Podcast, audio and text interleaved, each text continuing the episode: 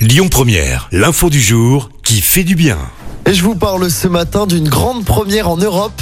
Un petit hôpital pour les hérissons va bientôt voir le jour à Paris. Un projet qui fait partie du plan biodiversité. Et si la ville de Paris a pris une telle décision, c'est parce que selon les associations de protection animale, près de 75% de la population des hérissons a disparu en 20 ans. Mais alors, comment va fonctionner cet hôpital? Eh ben, cette clinique spécialisée va se composer d'un bloc opératoire, d'une salle de convalescence, de vétérinaires et de médicaments. Au total, l'établissement pourra accueillir jusqu'à une trentaine de hérissons qui vivent aux alentours de la capitale.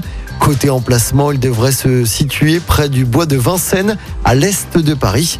Pour le moment, on ignore encore sa date d'ouverture. Écoutez votre radio Lyon Première en direct sur l'application Lyon Première, lyonpremière.fr et bien sûr à Lyon sur 90.2 FM et en DAB+.